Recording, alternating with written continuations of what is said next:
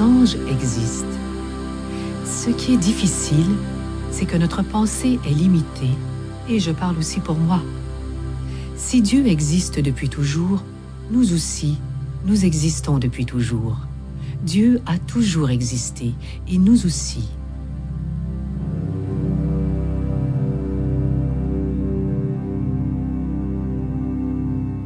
Existons-nous dans la pensée de Dieu ou à l'extérieur de Dieu? C'est ce qui me dépasse.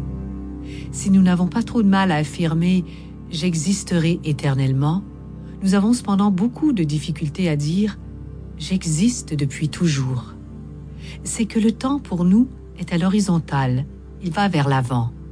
Aussi, lorsque nous disons ⁇ J'existe depuis toujours ⁇ cela soulève en nous une sorte de résistance. Cependant, si vous vous placez mentalement dans un cercle, vous voyez déjà mieux, parce qu'au présent, le temps est circulaire. Pour le bénéfice de notre pensée limitée, disons que les premières entités furent les anges. Les anges sont de purs esprits, des entités androgynes. Ils sont asexués, mais ils nous apparaissent sous les traits d'une femme ou d'un homme. Il existe plusieurs phylums d'anges, c'est-à-dire plusieurs races.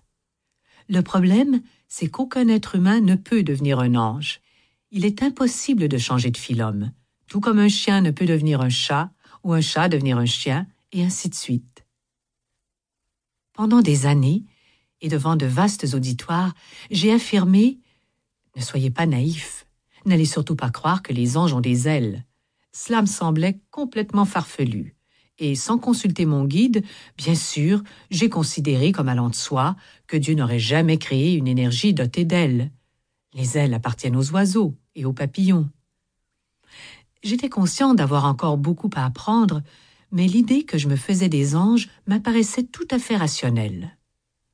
L'exemple qui va suivre montre bien que nous avons toujours quelque chose à apprendre, et qu'il faut éviter de devenir un ou une je sais tout, car Dieu se chargera alors de nous enseigner l'humilité.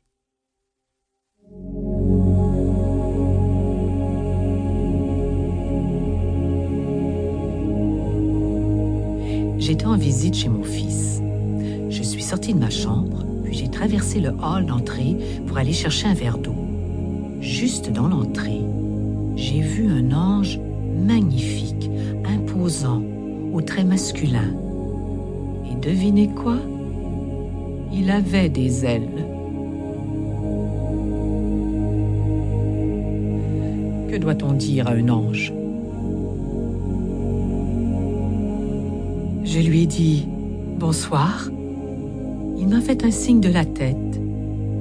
Je me suis dit Je suis capable de voir les esprits des défunts dans les endroits hantés.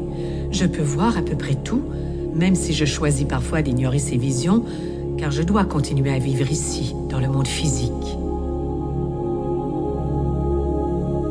Je me suis demandé, suis-je en train de dormir? Suis-je dans un demi-sommeil ou encore dans l'astral? Je suis allé chercher un verre d'eau, je l'ai bu et j'ai traversé de nouveau le hall d'entrée. L'ange était toujours là.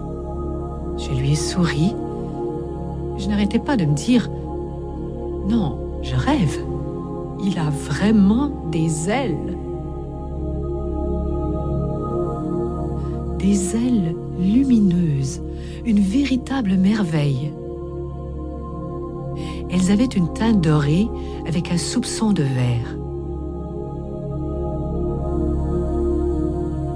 Consciente d'avoir été stupide, j'ai demandé à mon guide pourquoi ne pas m'avoir dit que les anges avaient des ailes? Elle m'a répondu Tu ne me l'as jamais demandé. Si les anges ont des ailes, c'est en grande partie pour indiquer leur origine, à quel phylum ils appartiennent. Ils ne se déplacent pas en battant des ailes. En fait, c'est un peu comme s'ils